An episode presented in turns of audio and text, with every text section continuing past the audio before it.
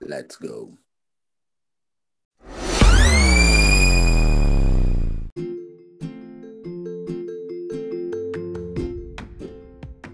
É, boa noite a todos. Nós estamos começando aqui mais um podcast. Na verdade, o primeiro podcast nosso. É, o nome ainda é um improviso. Nós vamos começar com olho no lance. E o podcast nós vamos trabalhar e falar a respeito de futebol, aquele futebol que a gente vê mesmo, que a gente está sempre em dia tentando acompanhar. Futebol internacional, futebol nacional, futebol local. E, e vamos conversar muito sobre, sobre tudo que envolve a bola e, e o ambiente do futebol, sobre transações, sobre o dentro de campo, sobre análises táticas, sobre o, próprio, a própria paixão do esporte e dos torcedores em geral. No dia de hoje, nós vamos, nesse primeiro dia, nós vamos começar com é, as decisões da semifinal da UEFA Champions League e sobre o campeonato espanhol que passa por um momento de bastante um, o clímax do futebol espanhol com um desfecho que vai sair um campeão. Temos quatro candidatos, apesar do Sevilha estar um pouquinho atrás e a gente acha mais improvável a, a conquista do Sevilha desse título, mas nós temos Barcelona, Real Madrid e Atlético de Madrid na luta pelo título e sem dúvida nenhuma hoje os três principais times da Espanha. Comigo aqui nós temos Ícaro César, nós temos Jonatas Cardoso, Thiago Lani e eu, Luan Felipe, sempre com vocês nas noites de segunda-feira e, se Deus quiser, mais alguns outros dias até nós conseguimos chegar no Rodrigo Faro.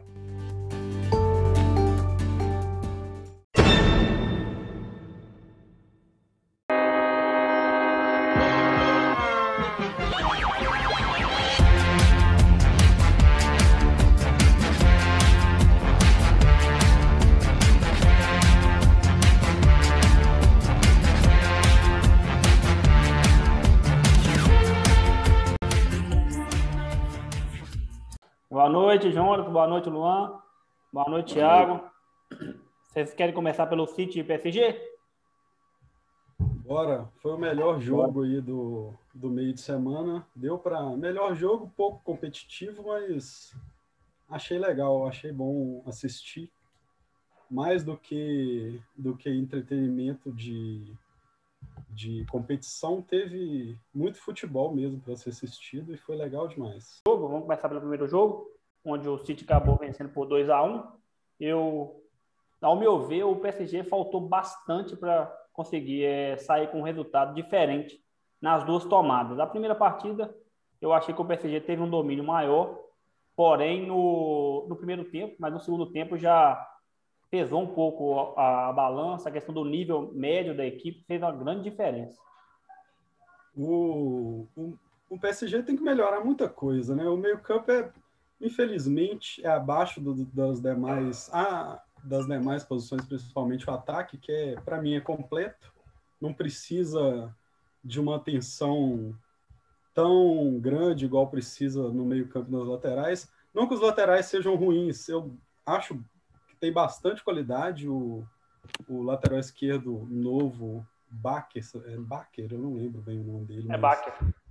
Joga, joga direitinho, tem muita noção mas precisa acertar o jeito que vai jogar. Infelizmente, depender dos meias e do ataque só, hoje em dia não, não é mais suficiente para ganhar jogo e o, o City provou isso com, com a, o Zinchenko, que foi para mim uma surpresa sensacional pela esquerda, junto com o revezamento do Phil Foden ali e do próprio Bernardo Silva, que caía por ali de vez em quando, o Zinchenko foi um dos grandes nomes do segundo jogo, principalmente, mas também no primeiro jogo, que ele apoiava e dava opção. Era uma, era uma pressão, um sufocamento pela esquerda que, que criava chance o tempo todo, mais do que do que dar opção, é, uma, é um sufocamento mesmo. Não, não deixava o PSG sair por ali, que sempre tem esse escape pelo lado direito, mas é uma, foi uma, uma surpresa para mim ver o Zinchenko atuando daquele jeito, até porque o City antes apo, é, apoiava mais o jogo pela direita com o Walker do que pela esquerda. Dessa vez deu para ver que o Walker foi segurado mais, bem mais, e liberou total o Zinchenko para apoiar, que além de bater muito bem na bola, enxerga muito bem o jogo, tem visão de jogo, deficiência grande na, na marcação ainda, que apesar de, de ser um ponto forte dele, ele nesse, nesse esquema ele fica devendo, mas eu gostei demais dessa, dessa, dessa parte do lado esquerdo do City, principalmente com esse revezamento. E o importante do, de citar o Zinchenko é porque é uma deficiência no Manchester City, né? Que o City, as laterais do City, elas são defeituosas, vamos colocar assim. Se a gente fosse colocar um ponto fraco no Manchester City, a primeira coisa que eu vou falar é o Walker. O Walker, para mim, é, é, o, é, o, é o principal ponto a ser, a ser questionado no Manchester City. E do lado esquerdo, o Mendy nunca foi unanimidade. Ele sempre, quando jogou, sofre muito com contusão, o Mendy, sempre está ausente quando precisa, e o City foi, é, era Mendy, o Cancelo já jogou muito de lateral esquerdo, e o Cancelo está jogando muito bem essa temporada, está até tendo essa, essa disputa que, felizmente, para o Manchester City é muito boa, porque ele é muito mais jogador do que o Walker. Na verdade, eu acho que do, dos grandes da Inglaterra, o Walker é o pior do lateral direito. Se você for colocar, Bellerin é melhor que ele, o Ambissac é melhor que ele, o, o até aquele francês, o, do, do Tottenham, se for colocar na balança, ele ainda é melhor que ele. Como ele chama? Eu esqueci o nome dele. O... Meunier? Enfim. Meunier. Isso. Que isso. saiu do PSG. Não, Aurier. Aurier, não. É, não, Meunier. Isso. Ele jogava no mesmo. PSG, não? E jogava no PSG. Isso aí. O, o, o Arnold é melhor, muito melhor do que ele. O Arnold deles todos é o melhor. E, e o City, que é o atual campeão, tem para mim as duas laterais, um, um defeito muito grande que era o que o PSG tem no Neymar e no, e no Mbappé, que são muito acima do resto do time, o City tinha nas duas laterais que era muito abaixo do resto do time. Então, quando encontrou no Zinchenko esse jogador que, que, igual o Thiago falou, supriu todas aquelas questões defensivas, que acabou com o Di Maria praticamente no segundo jogo ali, Claro que o Di Maria também ficou muito, muito solitário ali. A falta do Mbappé também ajudou muito para esse poder defensivo, ofensivo do, do, do, PSG ser limitado. Mas o, o Zinchenko, além de, de, de suprir essa, essa falta de qualidade na lateral esquerda do City, ele contribuiu muito bem ofensivamente também. Então, o, o, o, ele é sim uma grata surpresa e talvez a única surpresa do Manchester City. Porque se a gente for reparar o Manchester City como equipe, ele é muito superior. Para mim, ele é infinitamente superior ao, ao, ao PSG. Se a Sem gente dúvida. for pegar equipe. Uma, é, principalmente uma, meio campo, né? Uma surpresa, assim, que eu tive além do Zinchenko foi o Marres ser decisivo, o que a gente espera aí há bastante tempo. Eu sempre gostei, desde, para mim, inclusive, Achei que a contratação tinha sido muito boa, apesar de caro para caralho. Achei que tinha sido muito boa e até hoje não tinha desencantado, não, sem decidir, sem aparecer em momento decisivo. E no primeiro jogo, um pouco mais do que no segundo, que ele fez os dois gols, pegou na bola o tempo todo, apareceu, fez gol de falta.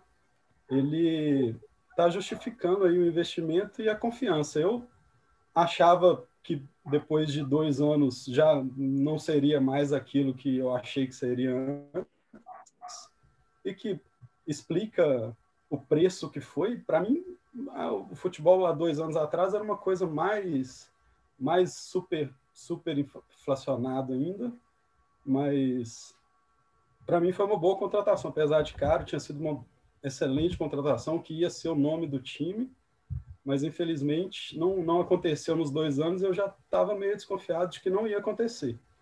Para mim foi uma boa surpresa ele aparecer como decisivo, apesar de não não aparecer tanto com drible, com chance de gol, como, como era no, no, no Leicester em 2015, 2016, ele aparece na área, que assim, os quatro jogadores diferentes do City vão ter que aparecer na área, porque jogar sem centroavante, principalmente sem o Agüero, vai exigir demais desses, desses quatro que têm qualidade para fazer gol.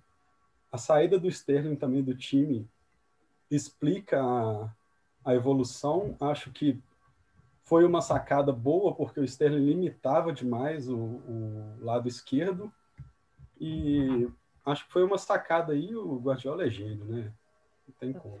Então, você chegou num ponto engraçado. O Guardiola realmente é gênio. Mas foi a primeira primeira eliminatória com o City que ele foi gênio, porque ele não inventou igual ele inventou nos últimos anos.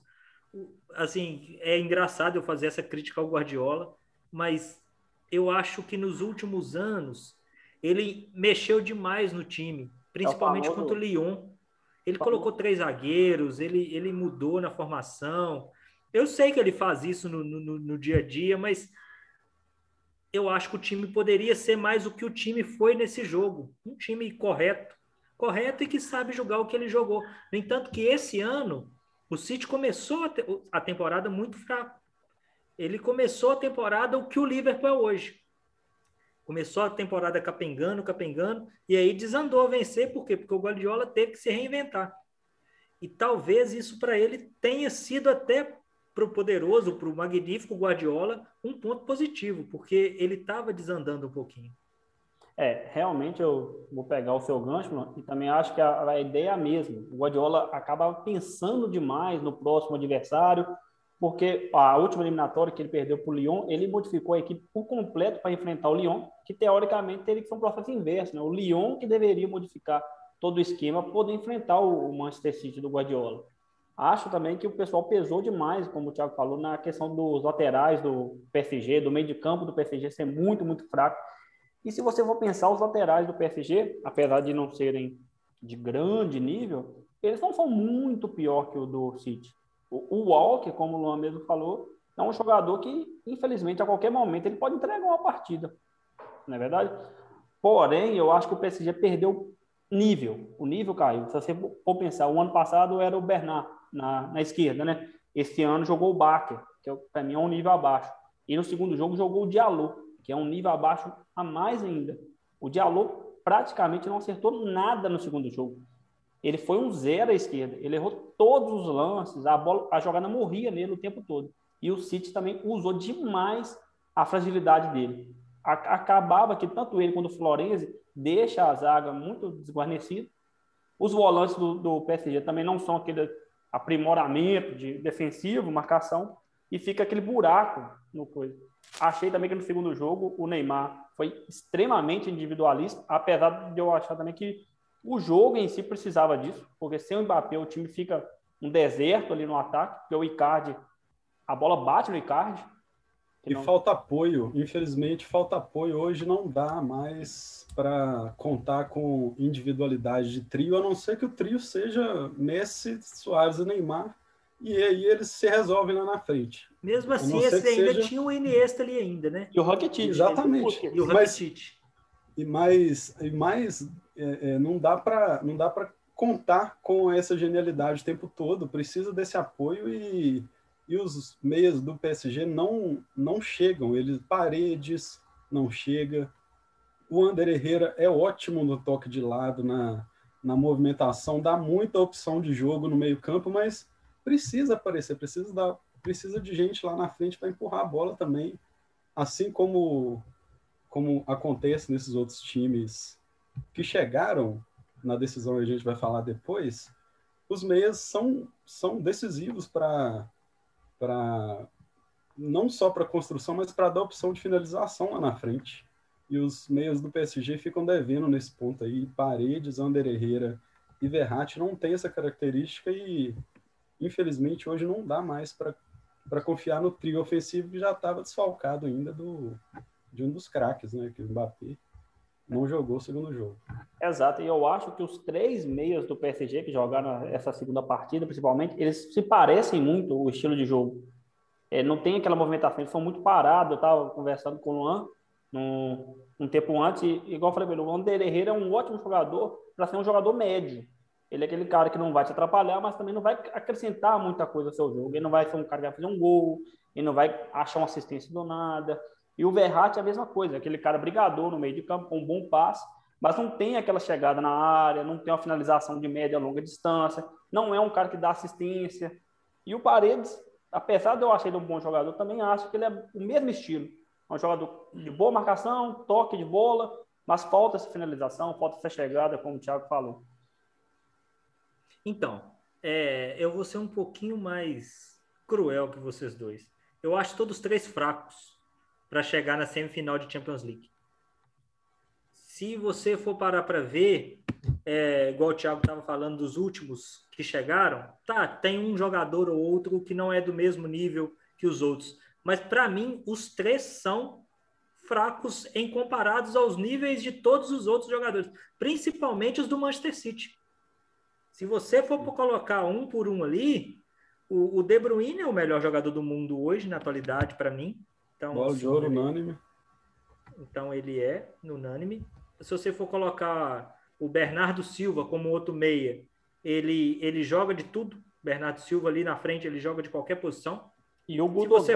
tem sido o melhor do Manchester City nas, nas últimas rodadas. Tem jogado o, Gundogan, o Gundogan, ele sempre foi um jogador muito regular para bom no Borussia e no Manchester City ele custou a engrenar e essa temporada talvez seja melhor dele não só no Manchester City, mas também até as do Borussia, que a gente, se a gente for para lá para ver, foram muito boas. Ele foi bicampeão alemão no, no Borussia, tirando a hegemonia do Bayern. E, e o, o, o Rodri ou o Fernandinho, que é um. E eles são. O Fernandinho é um Fernandinho totalmente diferente da seleção brasileira, né? Um, é, um, é um outro Fernandinho. Não sei se é, é outro cara. Camisa... Como é que é? Parou Neymar. Parou. Eu não entendo. Parou. O futebol inglês joga muito, cara. Parece que quando ele pega a camisa de seleção, dá aquele. Eu não sei se é confiança, eu não sei, eu não sei se é estilo de jogo, eu não sei se é o que o treinador pede, mas ele sempre, não é só com Guardiola, ele sempre foi um jogador muito bom. No entanto, que quando ele era chamado para a seleção, até então eu gostava. Eu só também. que ele nunca entregou aquilo que ele entregava, que ele, que ele entregou no City na seleção, igual tantos outros, Ronaldinho Gaúcho mesmo é um deles. É, mas enfim, e aí você pega os três, você pega parede, você pega o, o principalmente o Herrera, eu, eu, vejo uma disparidade muito grande do, dos, dos meio-campistas do City com os meio-campistas do, do, do, PSG. E, e, infelizmente, o meio, o meio campo é o lugar dos craques que vão levando o time todo para o ataque. Se não tiver um meio campo que consiga fazer aquilo ali funcionar direito. Já dizia ataque, Javan. Já dizia o grande Djavan, cruzeirense. É... Mas é, é, é, a música, essa música ela é interessantíssima, porque ela cabe muito mesmo com o que é a realidade do futebol, porque vocês estão falando isso agora, o meio campo é o lugar dos craques que vão levando o time inteiro para o ataque. Você estava falando isso, que o ataque do PSG não era monitorado o suficiente para exercer a função que, que era dele é, esperada. Por quê? Porque o meia não correspondia, e o meio campo do Manchester City é totalmente o inverso. Hoje, talvez, é o meio campo mais poderoso da Europa, só perde para Jair, Alan e, e, e Nath Fernandes hoje em dia. Adriano, Matheus Barbosa e Romulo. Eu, sabe o que eu, eu, achei interessante, principalmente no segundo jogo, é que quando esse meio de campo menos, que apoia menos, chega menos na área, quando o Neymar sai para puxar a marcação, ele vem para a parte mais defensiva ali, para poder sair o jogo, né, começar a partida, que agora, como ele jogando como meio, ele tem essa, essa participação maior no jogo, é, não aparecia ninguém, é, virava um buraco à frente. Ficava o Neymar praticamente no campo defensivo, em volta dele três volantes, o Icardi é, sendo a parede, a bola batia e voltava, e o Di Maria também sentiu muita falta do, do Mbappé, porque sem o Mbappé, o Di Maria ficou, ficou um alvo muito fácil. Ele não conseguiu é, aparecer para o jogo. Praticamente o segundo jogo, até a expulsão do Di Maria, ele não fez nenhuma jogada importante, ele não conseguiu se desvencilhar, criar alguma coisa. E o que você falou mais cedo também, eu concordo totalmente e também não tem muito o que, o que falar. É, é não tem um conjunto. O Manchester City está aí há cinco anos, chegou num conjunto em um momento que está todo mundo sem tempo para treinar, jogo quarta, domingo, aqui no Brasil ainda é quarta, domingo, segunda, terça, quinta, mas lá eles conseguem ter pelo menos um dia de treinamento na semana e até dois, quando você consegue poupar o, os principais jogadores do fim de semana. Mas a, o conjunto PSG ficou devendo, além de, de, serem fracos os meios, como diz o Luan, não tem conjunto. Falta falta coletividade mesmo, falta você saber o que você tem que fazer durante, durante o jogo. Engraçado que o coração do brasileiro fala mais alto, né? É, mais de 90% tem certeza que torceu para o Neymar. O time PSG ia ganhar, que era favorito, mas você vê aqui no campeonato inglês, é 10 pontos de diferença do segundo colocado no Manchester City, cara.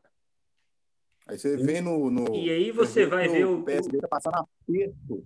E aí você vai ver, Gutian, o, o quinto colocado do inglês é o atual campeão inglês e o, há é. dois anos venceu a Champions League e era considerado o melhor time do mundo. Então, para você ver a disparidade até dos torneios. E isso é um problema para o PSG, isso que você está falando. Porque o time não tem aquele desafio local que o Manchester City tem para aprimorar o jogo dele, por exemplo. Verdade. E aí, o time vai acontecer igual aconteceu com, com ele e com a Juventus agora. Vou achando, por exemplo, a Juventus, o, o City trocou de técnico, então algo que não é positivo para time grande nenhum em, em, metade de temporada. E a Juventus colocou um treinador uhum. jovem que, que eles acharam assim: não, a gente ganha todo ano, a gente pode moldar o Pirlo aqui, porque ele vai ganhar. Mas por que, que eles pensam isso? Porque é, é algo muito corriqueiro vencer para eles o, o, local. O estadual, o, o estadual, o, o, campeonato nacional para eles é igual estadual para um Atlético para o Cruzeiro, que é, é, é, o que é o nosso foco aqui, para o Inter e para o Grêmio, para o Corinthians e para o. Lá ainda em São Paulo tem quatro, ainda é, é mais difícil. Mas para eles estavam isso. Um pouquinho mais. Então ah, eles perdem muito nisso. Mas Agora, você vê que o PSG tá corre risco de não ser campeão, cara. É o último jogo. Grande risco. Faltam dois jogos. Não é, provavelmente não será. Você ver. Agora eu faço, eu faço um questionamento para vocês. É, vocês acham que a questão do PSG ter chegado na última final da Champions criou meio que uma sensação que o time era capaz, que poderia reduzir o elenco, que tudo iria bem esse ano novamente? Porque eu senti isso, parece que o time chegar na final do ano passado foi ruim para a equipe, porque então, se desfez de alguns jogadores. Eu acho que tem dois aspectos aí. Esse, sim, é um aspecto que, que tem que ser levado em consideração, e o outro que a receita de todos os clubes caíram, né?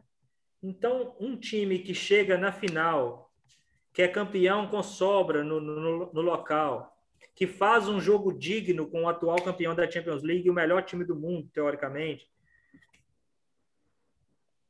Você imagina que tem um técnico bom, que o Tuchel é um técnico bom. Você imagina o seguinte: ano que vem a gente não precisa trabalhar muito nisso aqui. E por que, que não precisa trabalhar? Primeiro, porque tem um time vencedor e segundo, porque teve essa baixa nas condições financeiras. E, aí, e, o, e o PSG, ele está sempre no limite do fair play financeiro, né? Então, ele está sempre ali no fair play, sempre no limite. Então, ele tem que trabalhar com essa ideia. E, e aí a gente pensa, o fair play é só para comprar jogador? Não, o salário também ajuda no fair play. E ele é um time caro. Verratti deve ter salário caro, Marquinhos tem salário caro, o Navas não foi para lá barato, o Neymar é o mais bem pago, um dos mais bem pagos do mundo, Mbappé provavelmente está nessa também, o Di Maria deve ganhar muito bem.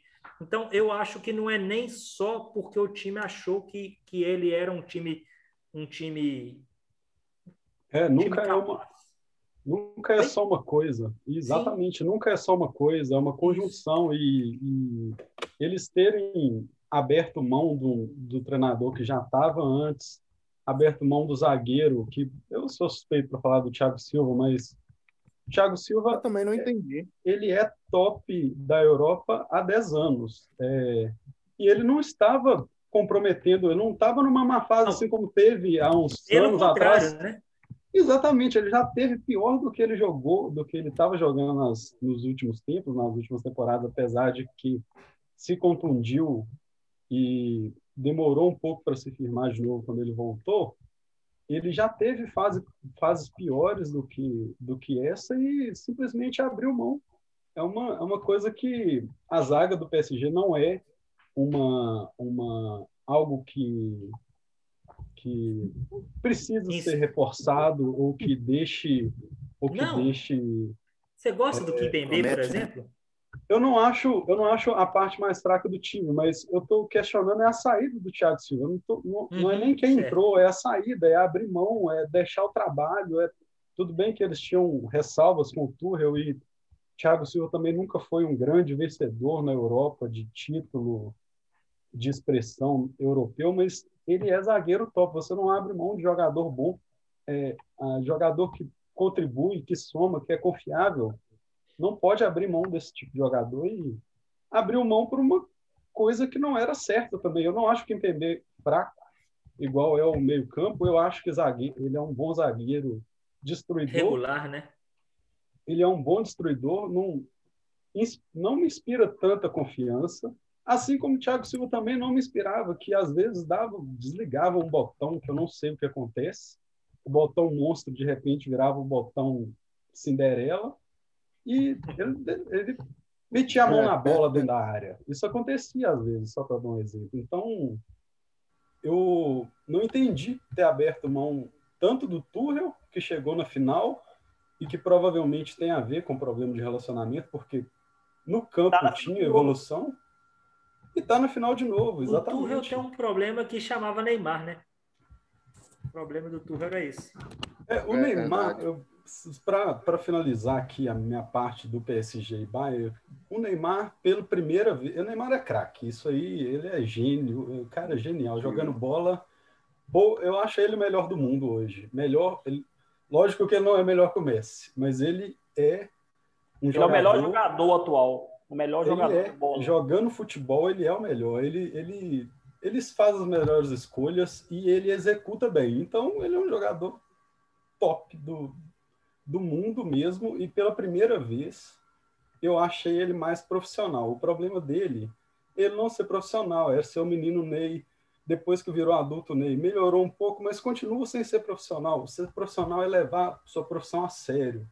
É, entender a sua posição como líder do time, líder de uma cidade, líder de um país praticamente, que o PSG hoje lidera a, a, a França com folga em todos os aspectos e para mim ele foi a primeira temporada dele como um profissional mesmo, faltou é, companhia ali para ele, mas vamos ver, vamos ver como, como vai ser no, nos próximos anos aí com o Pochettino agora que ele renovou.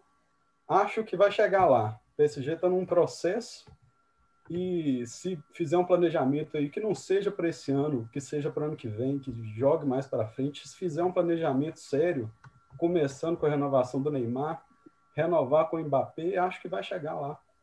Os caras É. são, são muito bons, têm dinheiro, têm estrutura e vai chegar, o momento vai chegar. Tomara que chegue com o Neymar, que eu torço.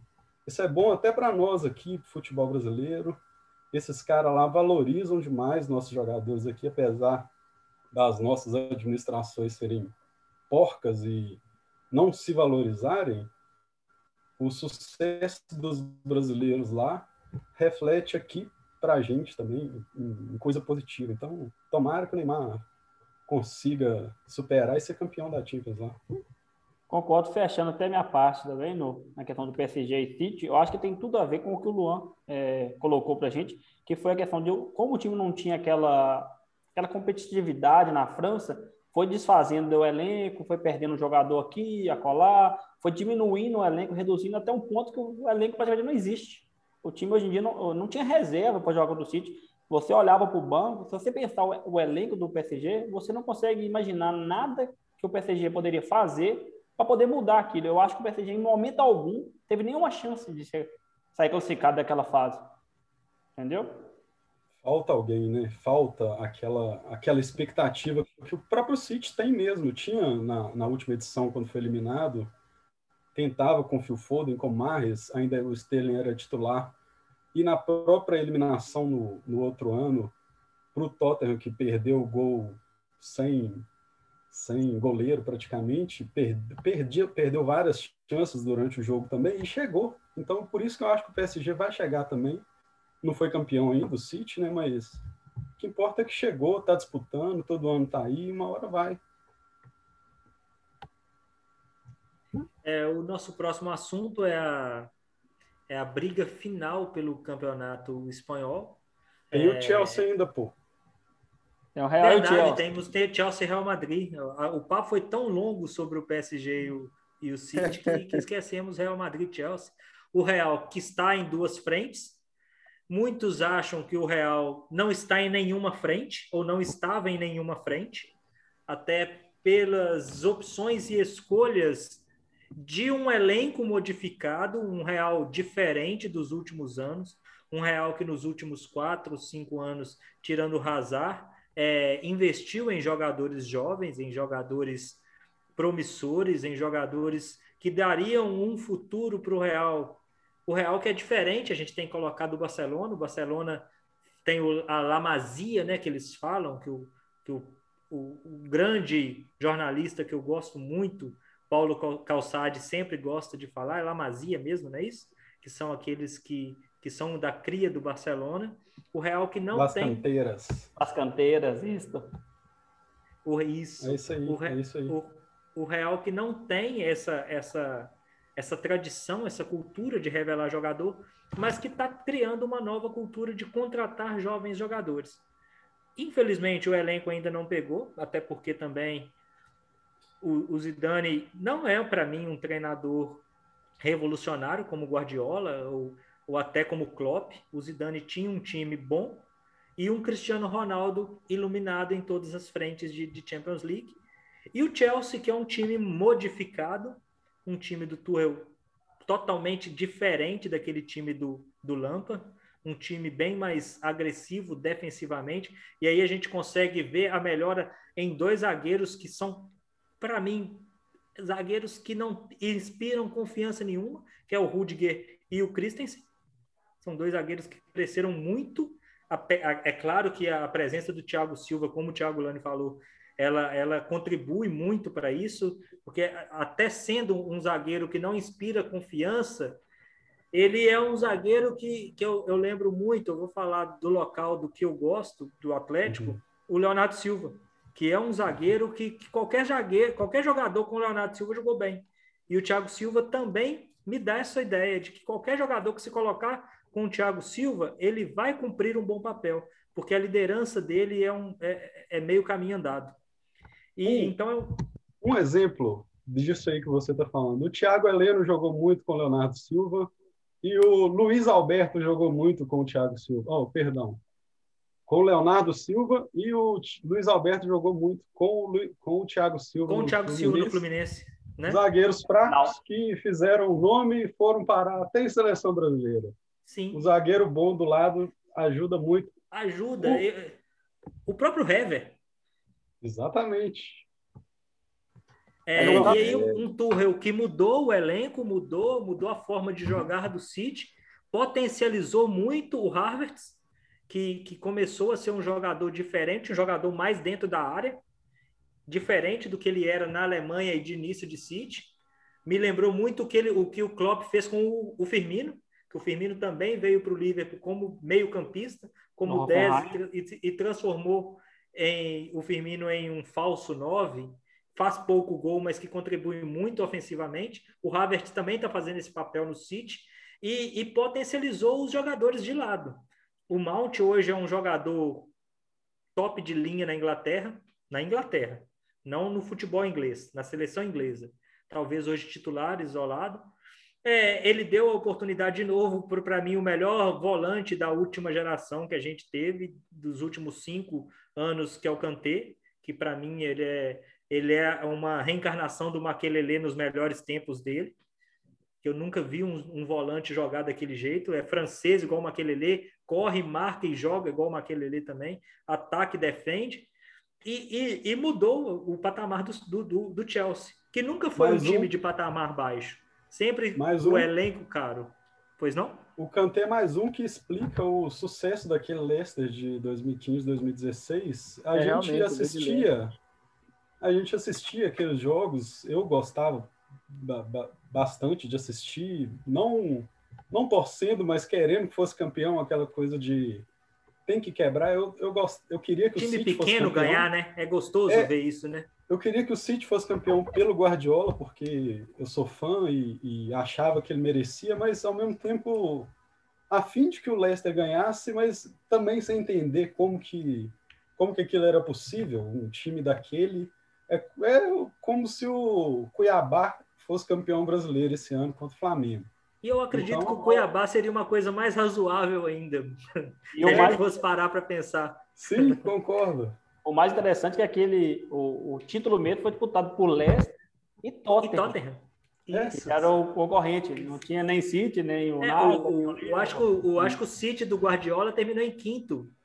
O, o, o quarto foi para a Champions na última vaga, um, algo assim. O, Li, o Liverpool nem entre os nem quatro brigou. primeiros ficava. É, foi um campeonato à parte e sensacional. E igual o Thiago falou, a base era essa: era Marres, Cantes, Vardy Sim. e o Kazak. O...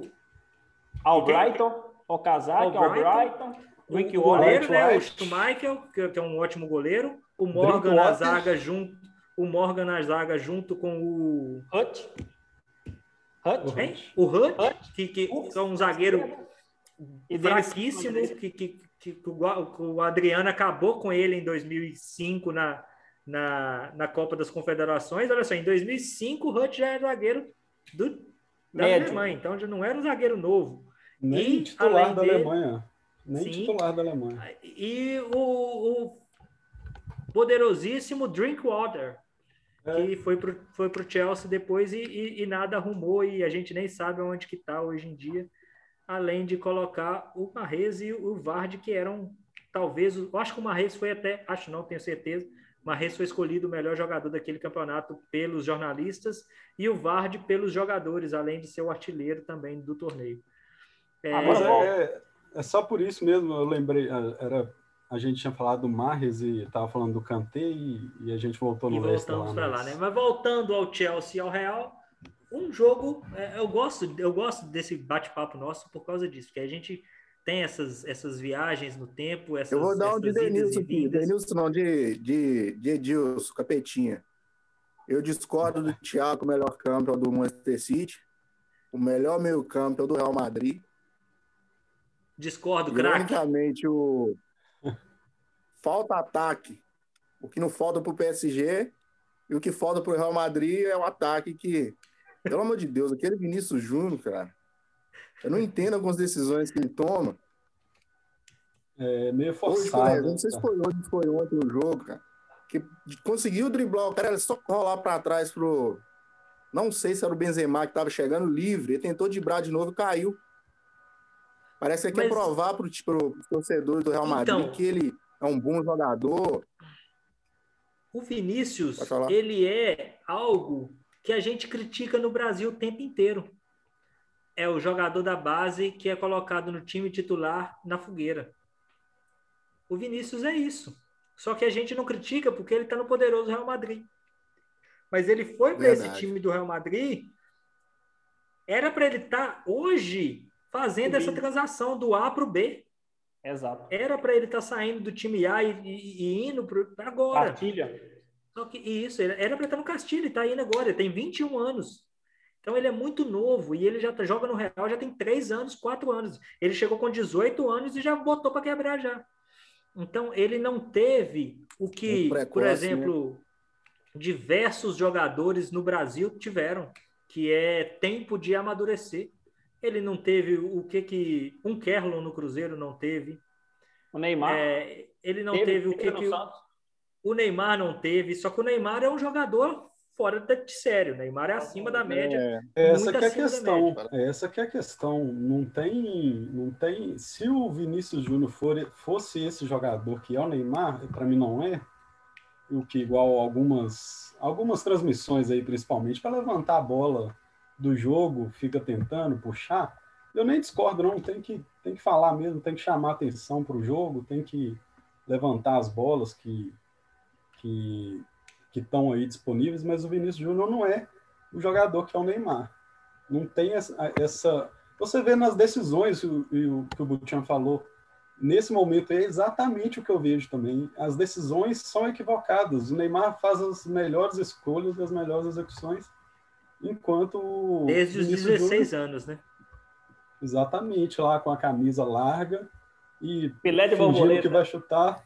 É, o Pofechou já, já elogiava, já via futebol.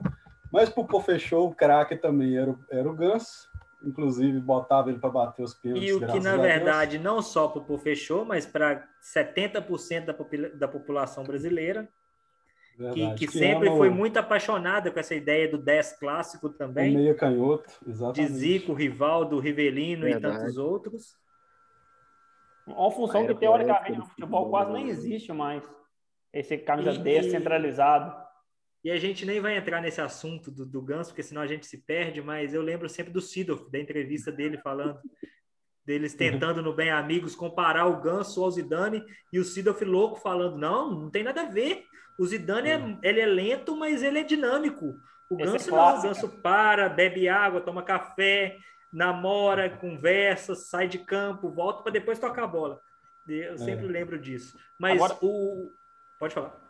Agora, retornando aqui para a questão do Real e do, do Chelsea, eu acho que tanto o Real contra o Chelsea e o PSG e City, o jogo teve uma, uma ideia muito parecida. Em momento algum, eu achei que o Real Madrid teria chance de sair classificado daquela fase. O primeiro jogo, o Real Madrid teve uma, uma vitória, sair com aquele empate, porque era um jogo para 2, 3 a 0. No segundo jogo, o Zidane inventou um esquema com 5-3-2, com o Vinícius Júnior de ala direita, que acabou que ele nem atacou e nem defendeu, ele não fez nenhuma nem outra. E como o Jonas falou, eu concordo também que o Real Madrid tem o melhor meio-campo, pode não ser o melhor meio-campo atuando, atual, de jogando, talvez não seja o melhor agora, porém, o meio de campo do Real Madrid tem um problema grande que o, todos os três também não chegam à área mais. O Modric já está com uma certa idade, então ele já está jogando um pouco mais recuado. O Casimiro é excelente, talvez seja o melhor volante do mundo, ele o Kanté. O Kroos também é um jogador que joga bem recuado, porém, o Kroos no Real Madrid tricampeão, quando ele recuava, quem subia era o Marcelo, que é um jogador de qualidade absurda. Hoje em dia, quem sobe é o Mendy, para tropeçar na bola, para poder fazer tabela errada. Aquele Real tinha um craque em cada posição.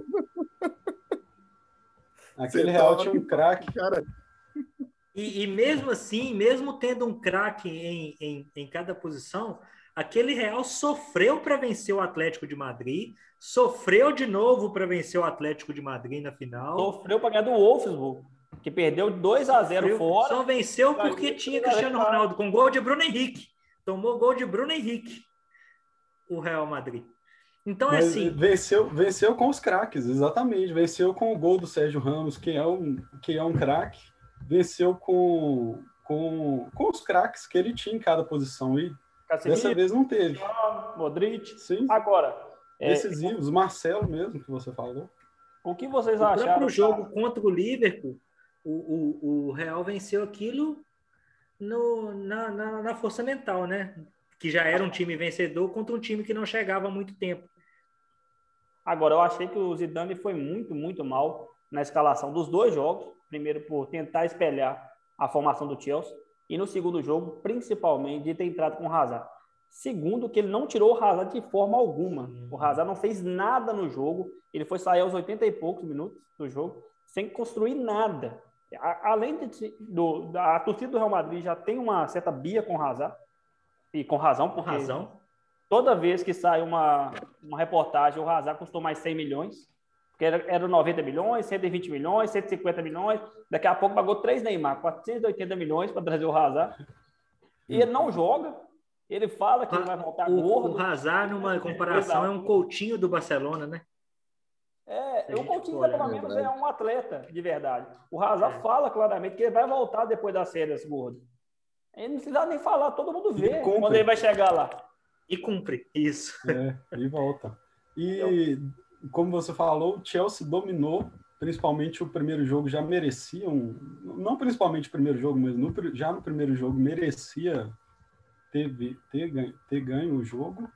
No segundo jogo, não teve, não teve disputa, foi, foi mais uma vez um domínio real, não teve chance em momento algum de, de levar a classificação e, e um cara que, para mim, é um, um, se ainda não é, eu queria até saber a opinião dos colegas, mas que para mim é um craque, se ainda não é, vai ser em breve. O Pulisic joga demais. Ele ele ele joga demais, mais do que o Monte, eu, que hoje é um, a sensação, que hoje é tido como principal nome. Antes da contusão do, do Pulisic, eu já achava ele muito acima da média, não, não que, que venha a ser aí um, um comparar com os melhores do mundo, mas é, não, não é a mesma característica, mas é um cara que toma as boas decisões também, que tem drible, que tem presença, que chega. Que é jovem, né? Exatamente, que tem tudo aí para para aprender. Eu acho que vai, eu acho que vai. Se eu pudesse apostar, eu acho talvez, que vai rolar. Talvez, talvez ele esteja mais parecido com o que já foi o próprio Hazard no Chelsea. Claro que ele joga numa posição diferente, ele joga mais pelo lado direito, né? O Hazard Sim. sempre gostou mais de jogar pelo lado esquerdo, mas o Pulisic talvez seja esse jogador. O Pulisic tem Pulisic é de 18 de setembro de 98 dois dias antes do meu aniversário, tem 22 anos. Então ele é muito jovem hein? Vai fazer Isso. 23 anos. Agora, e, e é... já... Pode ir. Agora, é... recapitulando rapidinho, eu achei que as duas semifinais, é... tanto o Real quanto o PSG, pareciam um time que estavam ali por acaso, que era um time que não estavam pronto para estar numa semifinal de Champions, para realmente pleitear uma vaga na final. Eu não achei nem o PSG e nem o Real Madrid ao time que conseguiriam realmente impor dificuldades. Acho que o PSG ainda teve um, um confronto forte, que foi contra o, o Bahia, mas o Real mesmo só passou das quartas porque o Liverpool estava destruído de contusão. Como a gente tinha conversado uns dias antes, eu também não acho o Chelsea esse time tão confiável para estar tá hoje na final. Então, o Chelsea também passou por um Porto, que é um time mais questionável, sem jogar e, bem. Sem jogar bem. Jogou bem o primeiro jogo, o segundo jogo foi muito mal. E, e, chegou nesse jogo contra o Real, que é igual a gente falou, é porque todos os dois viram um Liverpool fraco. Que, que a final dessa Champions League, se a gente fosse parar para pensar, deveria ter, antes do início dessa temporada, ou um Bayern, ou um Liverpool, o City, que dois. sempre está, o City, que sempre dois. está, Liverpool e Bayern, né? Sim, então, eu concordo. Eu acho que seria a, a porque, o Liverpool, o Liverpool a gente até entende, porque o Thiago disse sobre as questões de, de treinar. O Liverpool exige o tipo de jogo do Liverpool exige demais do, da, do físico dos jogadores, que é um jogo muito de pressão, muito de pressão, pressão, pressão. Então, quando você perde isso, você perde. E o Liverpool perdeu três de seus quatro, três de seus três zagueiros. O Liverpool ficou sem zagueiro na verdade. Então, achou o zagueiro inventado, que foi o Fabinho. E... Que é um. Que achou, achou no Mônaco um jogador de futebol excelente, né? Que é o Fabinho, porque o Fabinho é hoje também um subestimado da, da seleção brasileira também.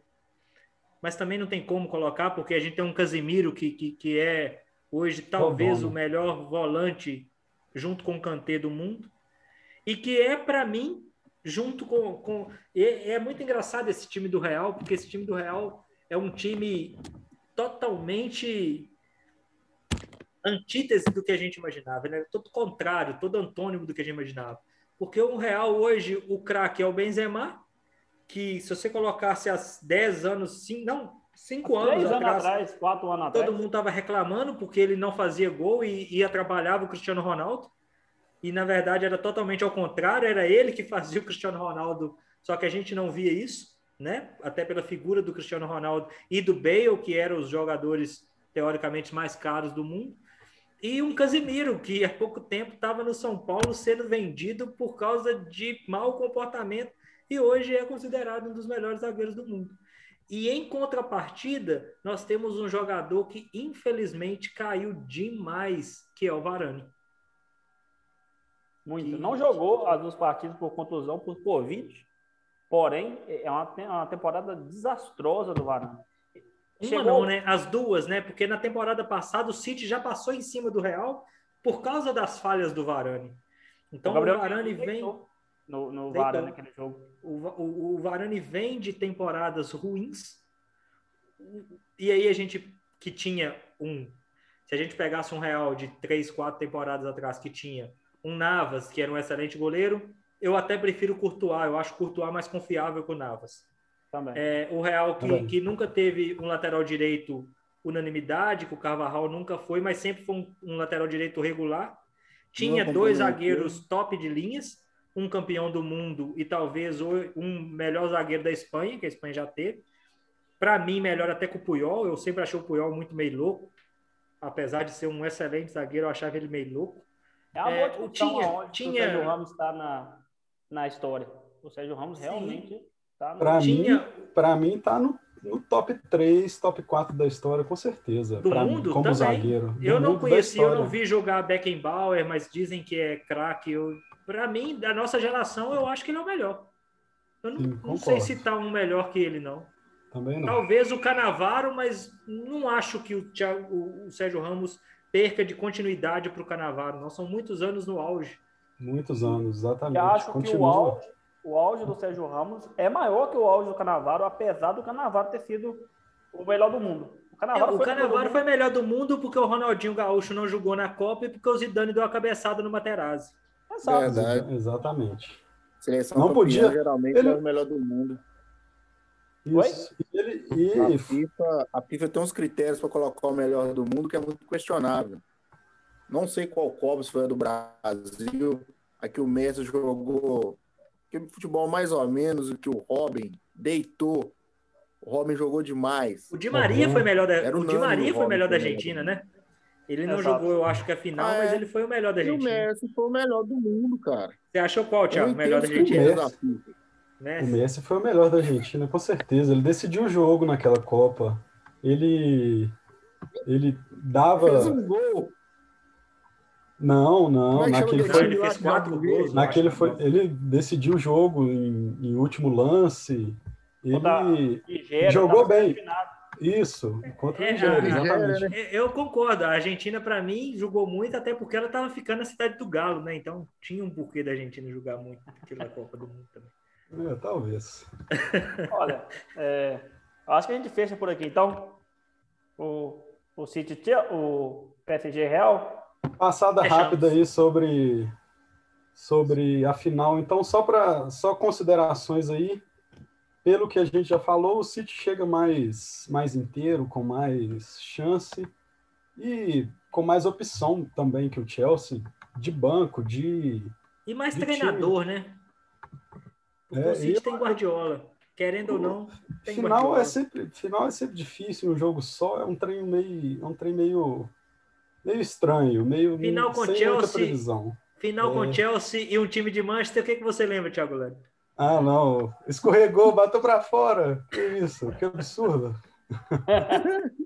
Agora, Cara, é, eu narrando para o Thiago no metrô a final de, de, de pênalti entre Manchester United e, e é Chelsea, Cristiano Ronaldo perde o pênalti. O Terry vai bater o último, o Thiago fala, acabou. Eu falei, vai errar. e eu só eu falo, escorregou, bateu para fora, uma vergonha. E, e o Anelka também errou também. Depois o Anelka errou também. Grande e o Hargreaves também errou também. A, Anelka, meu, meu centroavante. Agora, é... eu acho que se fossem dois jogos, eu acho bem difícil do Chelsea conseguir um resultado favorável como o Thiago falou, em um jogo tudo pode acontecer. Porém, a, a, as últimas finais de Champions não tem demonstrado essa questão de o time pior ganhar, não. Se você for pensar as últimas Champions, geralmente o melhor time tem levado a melhor. O Liverpool contra o Tottenham foi um vareio. O Tottenham não conseguiu jogar. O Real contra o Liverpool, o Real era melhor que o Liverpool. Também. Também. Tinha mais elenco, naquele coisa. As finais que o Real ganhou era o melhor time, talvez contra a Juventus, que era um jogo mais equilibrado. Você pode voltar mais também, aquele Bayern e Borussia, o Bayern era melhor. O Barcelona, Barcelona e, Barcelona, Barcelona e Juventus também era melhor. Ano passado também o, Bayern, o PSG não teve chance. Em momento nenhum a gente achava que o PSG ia, ia competir. Durante o jogo mesmo, é, foi um domínio. Talvez assim... a última final que, que o melhor não prevaleceu foi a que o Chelsea ganhou, né? Que foi Chelsea Exato, Bayern Munique. Ou do Drogba de cabeça. Talvez Agora... foi a única final que o... E aí a gente pode ter essa repetição de um Chelsea novamente pior vencer o time melhor. Acho Porque que aquele muito... time, aquele time, aquele jogo do Bayern, por exemplo, o Robin, como sempre, perdeu dois gols na cara do gol. Uhum. E teve a chance, o Butian caiu, na mulher dele acabou o tempo dele. Né? É, mas o, o Bayern teve isso, o, o Bayern teve duas chances, igual o Higuaín também na Copa do Mundo, né? Uhum. O próprio Robin também na final o da Copa. O próprio Robin contra, contra a Espanha. Na, na final contra a Espanha. Na é. frente do Cacilhas. E uhum. acho também que aquele, o jogo da temporada passada toca muito no que o Jonas falou, a questão do brasileiro achar que o, que o PSG conseguiria. Eles criaram que o PSG teve grandes chances naquele jogo e acho que o jogo foi dominado pelo Bayern do início ao fim, sem grandes é igual o Jonathan falou, né? A gente vai muito naquele, naquela nacionalismo, né? Naquele amor pelo, aquela, aquela ânsia de ver o Neymar ser melhor do mundo. Que, que, que eu acho que é, é muito isso pelo próprio brasileiro. O brasileiro a gente foi mal acostumado, né? Isso. É... E é e algo natural, continua. né? Porque se a gente for parar para ver, tirando o Ronaldo, todos os outros foram escolhidos melhores do mundo de uma forma natural. O Ronaldo a gente sabia que ia ser o melhor do mundo, porque o Ronaldo é um dos melhores do mundo da história. Mas tirando ele, o Ronaldinho se criou um jogador que foi melhor do mundo, ele e o Neymar teve essa expectativa do Ronaldo. Ele é um dos melhores da história, mas, mas nunca foi o também tinha Cristiano Ronaldo e Messi, né, junto com ele. Então, é difícil. Ah, é difícil. Ele, mas o tempo dele não passou não. Ele vai tem chances. Mas se ele levar as coisas mais a sério, ele, isso vai acontecer. Ele é muito acima. Ele, ele é, é um a gente não vai discutir isso, mas eu, eu tenho medo.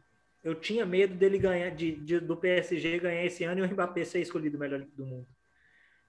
Porque, isso é Você não porque, porque o Mbappé, aí a gente ia pegar quais jogos que foram o marco do PSG. Vamos por Barcelona. Mbappé destruiu. Fez três gols. É.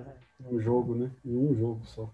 Falando em Barcelona, nós vamos entrar agora nos, nosso, na nossa, nos nossos jogos finais do Campeonato Espanhol e um dos melhores campeonatos espanhóis que nós temos nos últimos anos. Um campeonato espanhol que me lembra muito o Campeonato Brasileiro, que chegou até as últimas rodadas com quatro times com condições de títulos o Atlético e o São Paulo ficaram um pouquinho para trás, o Inter e o Flamengo foram, e hoje o campeonato espanhol está do mesmo jeito, com um Atlético de Madrid que merecidamente o torneio todo foi mais regular que o outro, e, e, e seria uma justiça talvez ele ser campeão, e contra dois times que são totalmente superiores, é, dois times de investimento, de de jogadores, de torcida, de título, de camisa que, que o Atlético, que é sem dúvida nenhuma, talvez o Atlético não seja nem a terceira,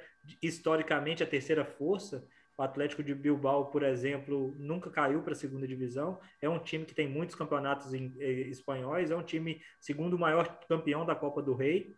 Não tem Champions League, assim como o Atlético de Madrid mas é um Atlético que hoje cumpre esse papel de terceira potência e um Sevilha, que nos últimos 10 anos, nos últimos 15 anos, é talvez o time, além desses três, que tem melhores resultados na Europa. Campeão várias vezes, seis vezes da Liga Europa, maior campeão da Liga Europa, o que não é pouca coisa, tá?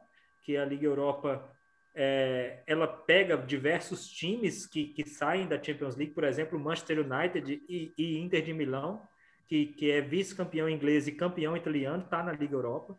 Então, a Liga Europa, diferente do que a gente fala aqui que tem gente que prefere o, o estadual do que a sul-americana, que eu acho que é uma besteira, que é um torneio muito maior, muito melhor, e que esse é. ano vai ficar ainda melhor. A Sul-Americana com a Liga Europa não tem muito, muito paralelo, não. Comparação, aqui, não. É, lá, lá o nível, o que o Sevilha faz há seis anos é uma coisa bizarra Absurda, que vai ficar na é. história. Isso é isso é surreal, isso é contra qualquer estatística que o Sevilha faz, porque ele não é o, o Manchester United, como o Luan falou, ele não é uma superpotência europeia.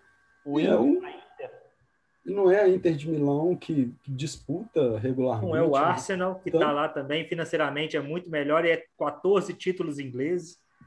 E não é, é os, os, próprios clubes ingleses mesmo que saem da Champions League ou que se classificam direto para a Liga Europa tem orçamento melhor, tem, tem estrutura e o que o Sevilha faz é uma coisa surreal mesmo. É, e... há quatro temporadas, se eu não me engano, foi a temporada 2014, 2015 ou 2013, 2014. O Sevilha venceu o Liverpool na final da, da, da Europa League. O é Sevilha no passado venceu o Inter de Milão na final da Europa League. Então, campeão italiano desse ano, praticamente. Campeão italiano desse ano. E um é, time de é. muita camisa, um time bicampeão, tricampeão, né, da Champions League, bicampeão da Champions League, é, 19 vezes campeão italiano, talvez junto com o Milan, a segunda potência da Itália, tirando a Juventus, que, que é hegemônica no, no, estado, no país. Acho que se o Atlético de Madrid perder esse título, o que eu acho também que é difícil, apesar de dessa derrapada que eles deram, acho que vai ser só por causa deles próprios, do próprio time. Porque o Atlético de Madrid teve a chance de abrir muito ponto. Porque... Ele abriu 10 pontos, né? Chegou a abrir 10. Ei, chegou a ter, eu acho ah. que 16 ou 18 do Barcelona. Porque o Barcelona estava brigando no meio da tabela não, há pouco tempo atrás. Então o Atlético de Madrid fez de tudo, tá fazendo de tudo para perder esse campeonato. Na verdade, ninguém quer ganhar. Na verdade, se você for pensar, o melhor seria o Sevilha ganhar um ganhador fora desse, desse trio absurdo. É, né? Infelizmente, esse ano está sendo emocionante, está sendo disputado, está sendo legal ver pela disputa, pela vontade que eles têm de, de ser campeão, de tirar esse título do Atlético, mas infelizmente não é igual a quatro, cinco anos atrás, quando o espanhol era disputado também entre os três ou entre ou entre dois deles, mas em um nível muito mais alto. Infelizmente, o, o futebol o futebol está muito abaixo. O, o Barcelona, para mim, ainda é o melhor futebol entre os três. Passa dificuldade para ganhar todo o jogo e esse fim de semana não conseguiu sequer fazer um gol, mesmo mesmo entregando tudo. Você vê que, que eles estão querendo, eles estão disputando, estão entregando, mas falta ainda aquele aquele nível para vencer as partidas sem dificuldade. Está sendo uma coisa bem carregada num nível um pouco mais baixo do que há quatro anos atrás. Não Agora, tem como prever o que vai acontecer aí nesses próximos três jogos, porque aqueles times que não brigam por nada, a gente sabe que entra meio relaxado e tira ponto desses, desses caras e porque aí. são porque... três times muito irregulares, né, Tiago? São três Demais. times que, que a gente não tem expectativa de, não, vai dar certo, eles vão ganhar os três, todos os três, e é isso aí. Não, a gente não tem essas expectativas. Para vocês é, se situarem, o Atlético pega o Real Sociedade em casa. O Real Sociedade é a, o quinto colocado. Barcelona pega o Levante fora. O Levante é o décimo quarto. E, e joga bem quando está jogando fora. E o Real Madrid pega o Granada. Mas alguém aqui tem coragem de falar que os três vão ganhar essa partida? Para falar a verdade, eu, é, eu, tenho, eu tenho. O Real joga fora com Granada. Isso. É isso? É. Eu tenho a, a, eu posso dizer que é provável que os três perca pontos. Exato. Porque o, o, o, o Real Sociedade é, é um time difícil, chato de se jogar. O Levante em casa é um time muito chato de jogar, muito chato mesmo. E o Real hoje, quando o Real não inspira confiança, não é nem pelo Granada, que também tem feito boas campanhas nos últimos tempos, mas é mais pelo Real Madrid, que não inspira confiança. Que a gente Granada. não sabe que Real que vai jogar, o Real que vai ganhar de 3 a 0, ou o Real que vai fazer um gol com Benzema no final espírita e vai ganhar de 1 a 0. Claro. O, o Granada é décimo colocado. É uma, uma, uma qualificação muito boa para Tá boa. com aquele, com aquele com investimento. Acho que, eu, no caso, acho que o Barcelona tem a melhor, é, a melhor chave para poder jogar nas próximas partidas. Porém, igual o Luan falou, os times são muito instáveis. Para o Real Madrid pegar o Granada e levar um 3 a 0 também não muda nada. Para o Barcelona aí se complicar com o Levante. O Atlético, bem provável, vai se complicar com a Sociedade, porque a Sociedade é o quinto colocado, é um time muito forte. Então, Nesses jogos o Atlético consegue jogar. É impressionante que nesses ne- parece que os jogadores competem mais e, e leva e consegue levar o jogo para um lado que eles são treinados para fazer. Essa coisa da competição do tempo todo, de, de, de não dar nenhuma bola como perdida. Esses jogos eles conseguem mais do que os jogos que a gente acha que vai ser fácil. E é aquele jogo morno de esperando alguma coisa acontecer que a gente sabe que não vai acontecer, estilo Cruzeiro 2020, que você não espera que vai, você fica ali naquela expectativa que vai vai ter chance de gol, mas não, o time não faz por onde, não tem não tem uma uma um padrão para criar jogada e, e dar a bola para o Soares que decide. Se der a bola para o Soares, ele vai fazer o gol, mas não tem chegada. Tipo, campeão. É, o, o, o, o Simeone tentou, né? Tentou na, na temporada passada e vem tentando nessa mudar esse Atlético, transformar no Atlético num time um time mais de posse de bola. Só que ele não conseguiu ainda. Ele contratou peças para isso, ele trouxe o, o aquele menino, o João lá, como é que é? João Félix. João Félix. João Félix. Ele trouxe o João Félix, ele trouxe, ele tem o Correia, que é um jogador que tem uma técnica. Lemar. Ele, ele tem o Lemar, que é um, é um, um jogador canhoto bom, técnico. Ele tem o Soares. Ele tem o Carrasco novamente, que voltou e, e é um driblador, é um bom jogador. Ele tem o Coque, que é um bom meio-campista, muito bom, por sinal. É, ele Porém- tem o, o Lorente, que, que, que o, o, aquele hum, Nages, como é que é? Que é aquele meia esquerdo também, que joga muito. É, ele tem um, elenco que é bom, que é tecnicamente bom. Só que ele não, ele, ele me lembra muito os treinadores que passam pelo Corinthians. Ele não consegue desvencilhar essa ideia de um time defensivo no time dele.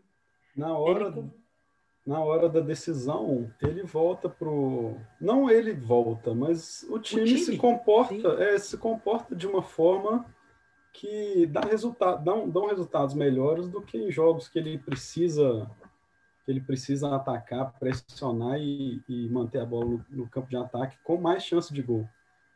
E, e é isso. Eu não. O Shiryu estava perguntando sobre palpite, zero, zero. Era o Saul, Saul lateral, o meio esquerdo que eu queria falar, era o Sim. Saul Níguez, Sim. O- que, era um- que é um bom jogador também. Teve um jogo dessa Champions que o Atlético jogou no 6-3-1, gente. Era uma linha de seis da parte defensiva. 6-3-1, era seis jogadores em linha, três volantes e apenas o Soares para frente. Então, realmente, ele, É, é igual o Luan falou, ele tenta desvencilhar, tentar puxar um pouco mais, um jogo mais bonito, mais é, vistoso, né? Ofensivo, não vamos É. colocar até ofensivo, um jogo porque- mais ofensivo. E ele Pode não ser consegue. bonito jogar defensivamente também. Claro. Não consegue. E, e hoje, os três treinadores do espanhol têm, para mim, essa dificuldade de mudança de estilo de jogo. O Zidane é ainda o que mais mexe no time. O Zidane já foi com jogo com dois atacantes, jogando o Vinícius Júnior como um segundo atacante junto com o Benzema, jogando só com o Benzema e com 200 meio-campistas, e aí jogava com todos os meio-campistas que ele tinha, que era o Isco, que era o Kroos, o, o, o Modric, o, o uruguaio, Valverde. o Valverde. O, o Casemiro e, e o Barcelona, que, que hoje não é um time que você fala assim, não, Barcelona tecnicamente, é, vamos colocar de tecnicamente não, cara, seria a palavra, estrategicamente é um time bem montado, não. Barcelona joga no poderio do Messi. Se o Messi tá bem, o Barcelona destrói. Se o Messi tá mais ou menos, o Barcelona ganha. Se o Messi tá mal, o Barcelona empata. É o Messi é o caminho do Barcelona. Se o, se o Messi tá muito abaixo da média, a zaga vai comprometer, porque não é um time confiável atrás também. Então, são três times que eu brinco e falo que eu acho que se o Sevilha tivesse um pouquinho mais de, de camisa, um pouquinho mais de história no Campeonato Espanhol, ele talvez teria a mesma chance que os outros três também. Porque ele talvez ele seja dos três um time que a gente pode esperar algo diferente. A gente viu isso nesse último jogo contra o Real Madrid, que ele, ele foi superior ao Real Madrid. Real Madrid só empatou. Né? Oi? Gol espírita do Real Madrid, né? Aos 50 sim, e poucos. Um gol espírita. Sim, o Real Madrid só empatou aquele jogo porque é o Real Madrid. A gente, o gol espírita é difícil demais acontecer com um time pequeno. Só acontece com um time grande.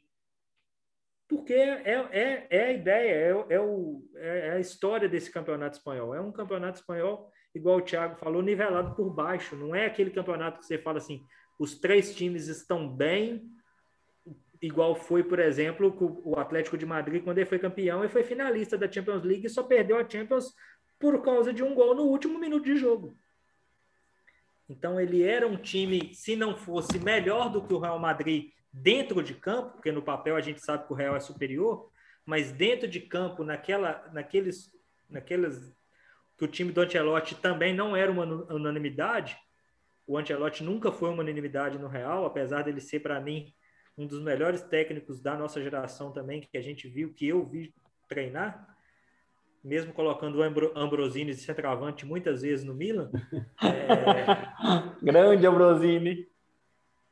É, é, é, ele é um. O Real Madrid o, a, nunca foi assim. Aquele Real Madrid, aquele Atlético e aquele Barcelona, Barcelona que tinha Neymar já, né? 2014. Sim é, eram, eram, eram bem melhores do que que nós pegarmos esses times de hoje. Esse time do Barcelona hoje, quando coloco o Bright White lá, gente, eu penso assim, ó, o que que fizeram uhum. com a 9 do Barcelona? Meu Deus, você tirou. Você tirou o, o, a ideia do Soares, é. Thiago, para mim, foi a mesma coisa do Thiago, de Thiago Silva no Chelsea. É essa, é essa situação, como que você deixa o cara bom que resolve e que está ali o tempo todo para decidir jogo, e ele muitas vezes decidiu, mesmo na sombra do, do Messi, ele decidiu muito o jogo e, e simplesmente abre mão. É uma. O, o Chiriu uma... já deu a letra ali de o que, que foi. É o dinheiro. O Barcelona não queria pagar o, o valor que o Soares quer receber mais.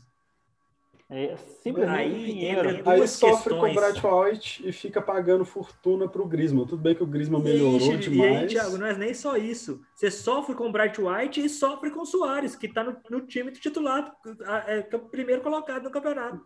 É, é inimaginável. É a mesma coisa de, de um Gabigol sair do Flamengo e ir para o Palmeiras. Essa negociação do Soares para o Atlético de Madrid é, é a negociação mais ridícula que você vai pensar. É como se o Real Madrid deixasse o Cristiano sair para ir para o Atlético de Madrid. Atlético. É. E basicamente graça. Falou, toma o jogador aqui, ele vai fazer uns 20 gols por temporada no meu time, no meu campeonato. Garantidos. E não faz sentido. E aí você me devolve esse aqui que vai fazer uns três na temporada E inteira. em um time que não é um time que faria 20 gols se eu tivesse o Diego, o Diego Costa ali, por exemplo. Não faria 20 gols. Que tem uma Os 20 gols grande. que o Soares fez nesse time do Atlético de Madrid é porque é o Soares.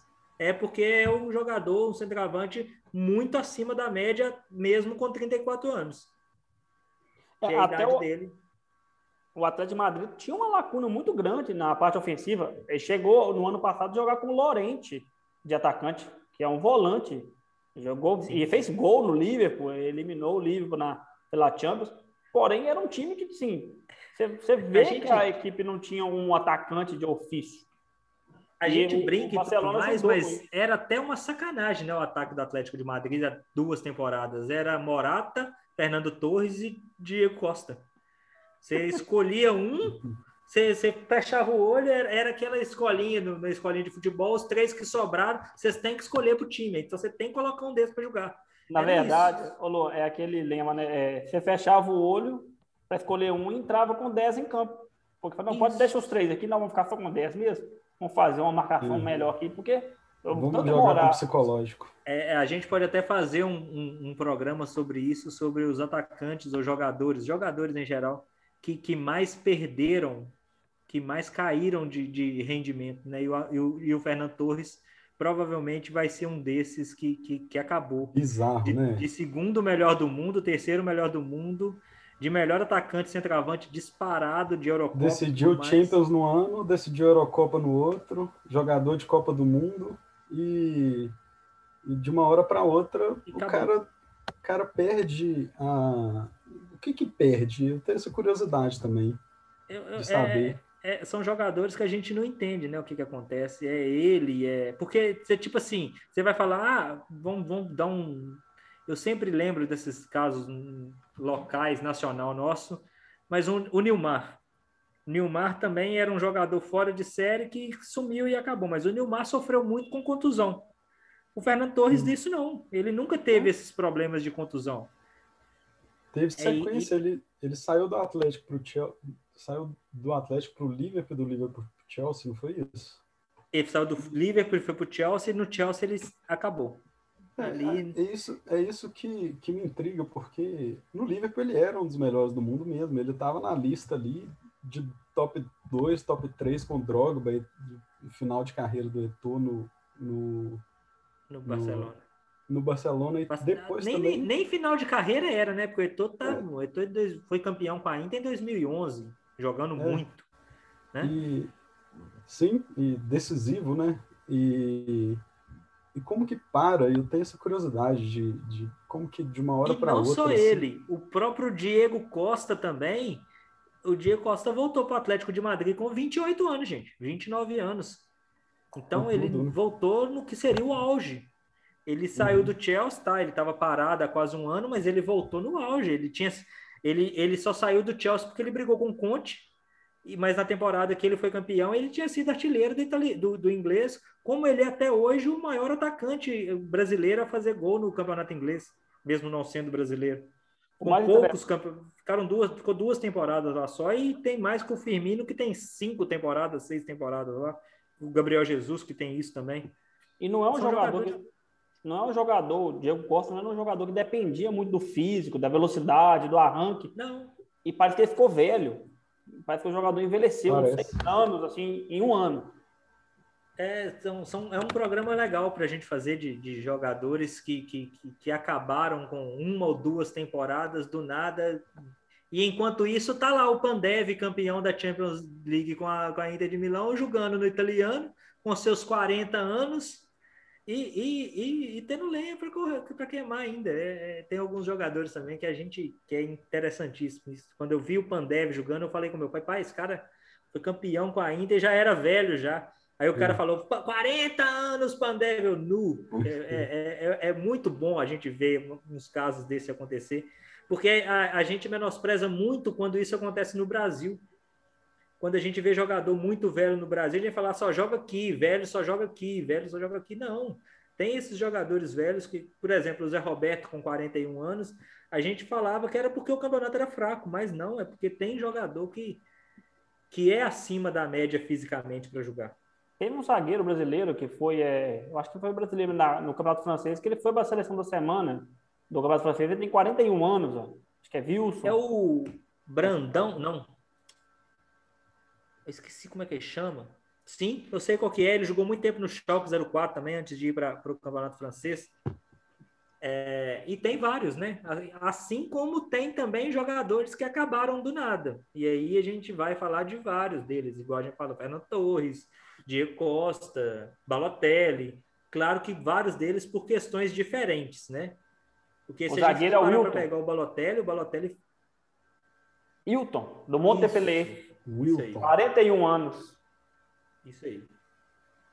O... Na flor da idade. Nós temos é, outros jogadores que também. e nós temos aquele. A gente pode fazer também de jogadores eternas promessas, né? Que da Europa, principalmente. A gente agora já dando uma viajada mais, já que terminamos o nosso tema, para continuar esse papo. Aquilani, por exemplo, é um jogador que, que nasceu na Itália como o novo Pirlo e, e nunca foi nem o novo, o novo Ambrosini. É... O Wilshire. Mas o Wilshire, Wilshire. aconteceu, ah, né? O Arsenal tinha vários, né? O Arsenal tem o Wilshire, o Arsenal tem o Walcott, o Arsenal tem Chamberlain, o Arsenal tem todo mundo no Arsenal, o Fábregas, o Arsenal todo é uma eterna promessa. Diabinho. Mas esses, alguns aconteceram, o Fábregas Fá aconteceu. Fábregas aconteceu, sim. Fábregas aconteceu. Diabi, dia, o, é. Por um tempo o também Alcott, foi. O Alcott, o, Alcott, o, o Alcott, quando ele nasceu, o Alcott era um cara ambicioso. Ele pegou a 7 na Inglaterra e pegou a 14, a 12, que era do Henry, no, no, no, a 12, Nossa, não, 14, né? 14. 14, que era 12. A 12 que era do Henry. 14. A 12 era mesmo, no, né? na França. Isso. 12 era na França e 14 no Arsenal, não é isso? Exato. Exato. É, e pegou a 14 do Henry. Eu falei, nu, esse cara é, é a mesma é. coisa do, da, da gente chegar no, no Manchester United e ver o, Fala, Aquele é equatoriano com a 7 do Cristiano Ronaldo, como é que é? Valência. Valência, Valência com a 7 do, é. do, Cristiano Ronaldo. Quando o Cristiano Ronaldo saiu, eu falei, não, esse, é. a 7 que hoje, depois de Cristiano Ronaldo, apenas agora, com Cavani, tem mais de 10 gols em um campeonato inglês. Até no Sanches. Ronaldo...